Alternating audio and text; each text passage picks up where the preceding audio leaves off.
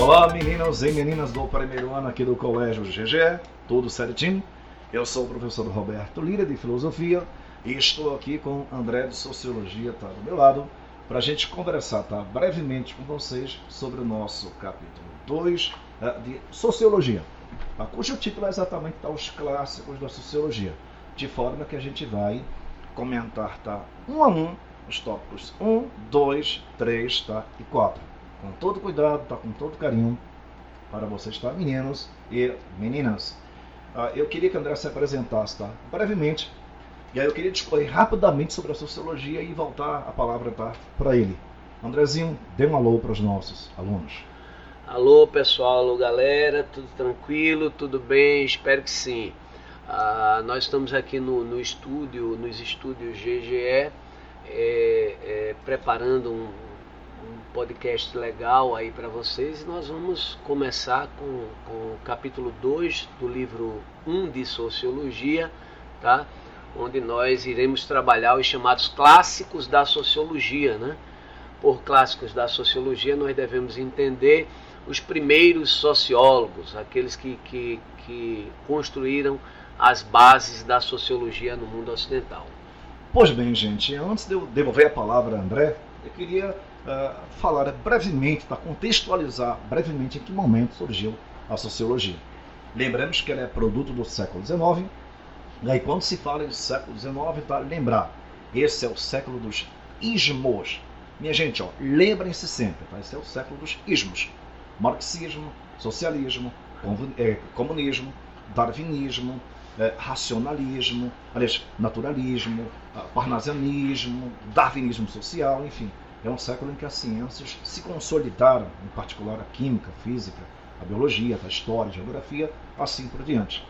Obviamente que a sociologia não apareceu por acaso no século XIX, tá? Houve uma série de questões que antecederam a formação da sociologia. É, duas delas eu queria pontuar brevemente. A Revolução Industrial, vocês bem lembram, é, começa na Inglaterra no século XVIII, depois se espalha pelo mundo, e ela vai consolidar tá, o regime capitalista a, a, burguesia vai se consolidar como classe social nova, tá, politicamente, e a gente vai ter entrando em uma classe nova que é o chamado operariado.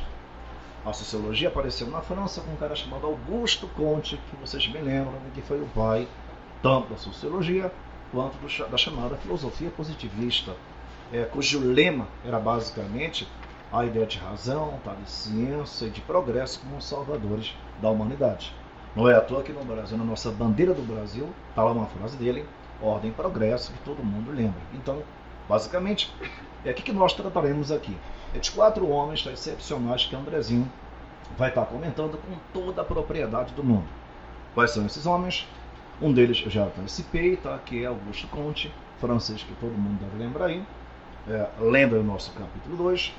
Outro deles é Emile Durkheim, tá? o Emile Durkheim, pai da sociologia científica. A gente vai comentar, obviamente, que o senhor Karl Marx está muito lembrado pelo impacto que ele causou na filosofia, na sociologia, na história.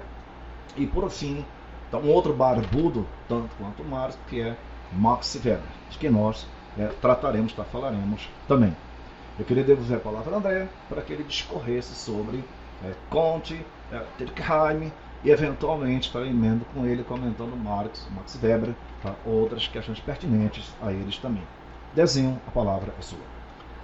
Ok, professor Roberto Lira. Então, é, é, o surgimento da sociologia, né, ele se dá exatamente aí nesse, nesse contexto da, da expansão do capitalismo da revolução industrial, que começa no século XVIII, né, a primeira revolução industrial, e continua ao longo de todo o século XIX com a segunda revolução industrial. E o criador né, dessa ciência social chamada sociologia foi Augusto Comte, francês Augusto Comte, né, que está ligado, como o professor Lira lembrou aí, à filosofia positivista. E para entender o pensamento de Augusto Comte é importantíssimo né, é, lembrar da chamada lei dos três estágios. Então, segundo Augusto Conte, o pensamento humano ele evolui passando por três momentos. Ele chama essa evolução do pensamento, ele, ele exprime essa evolução do pensamento humano na chamada lei dos três estágios. Então, o pensamento humano ele evolui passando por três momentos na forma de explicar o mundo. Em um primeiro momento, que ele chama de momento teológico, estágio teológico, ser humano explica as coisas, o mundo ao seu redor pelo viés da, da religião. Então, tudo que acontece no mundo, ele lê de forma religiosa, ele vê aquilo como o resultado da ação de Deus, ou o resultado da ação dos demônios, ou qualquer outra entidade, digamos assim, é, religiosa. Em um segundo momento, ele diz que o pensamento humano vai para o estágio metafísico. No estágio metafísico, nós temos uma, segundo Augusto Conte, nós temos uma explicação mais, mais filosófica, digamos assim, do mundo. A explicação religiosa ela é, é, é deixada para trás e se explica mais o mundo agora a partir da filosofia, a partir da, da, da, do naturalismo, digamos assim. E em um terceiro momento, que ele chama de estágio positivo, o ser humano passa a explicar o mundo ao seu redor do ponto de vista científico, né? usando método científico, ou seja, observando, coletando dados, levantando hipóteses e experimentando.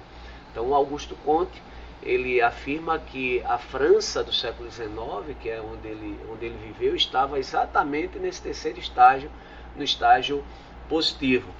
E, e, o pensamento de Conte ele, ele representa aí com, com, com, muita propriedade esse primeiro momento da, da sociologia. Não é sem motivo que o Conte é considerado o pai da sociologia. Não é isso, professor Roberto Lira?